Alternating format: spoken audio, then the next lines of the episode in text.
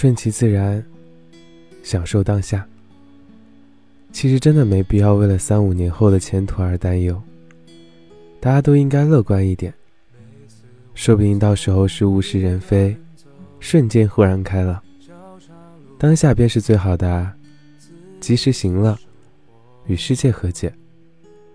我们不妨暂时不去想那些烦恼，去听听喜欢的歌，拍想拍的照片，吃喜欢的甜点，给好运一点时间嘛。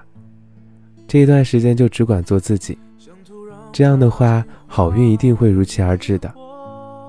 把时间分给睡眠，分给书籍，分给运动。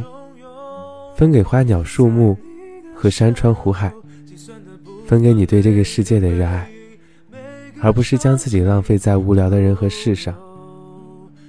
至于那些焦虑与不安，自然就会烟消云散了。要爱生活，不要爱生活的意义。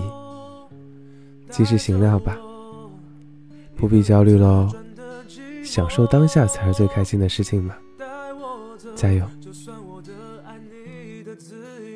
都将成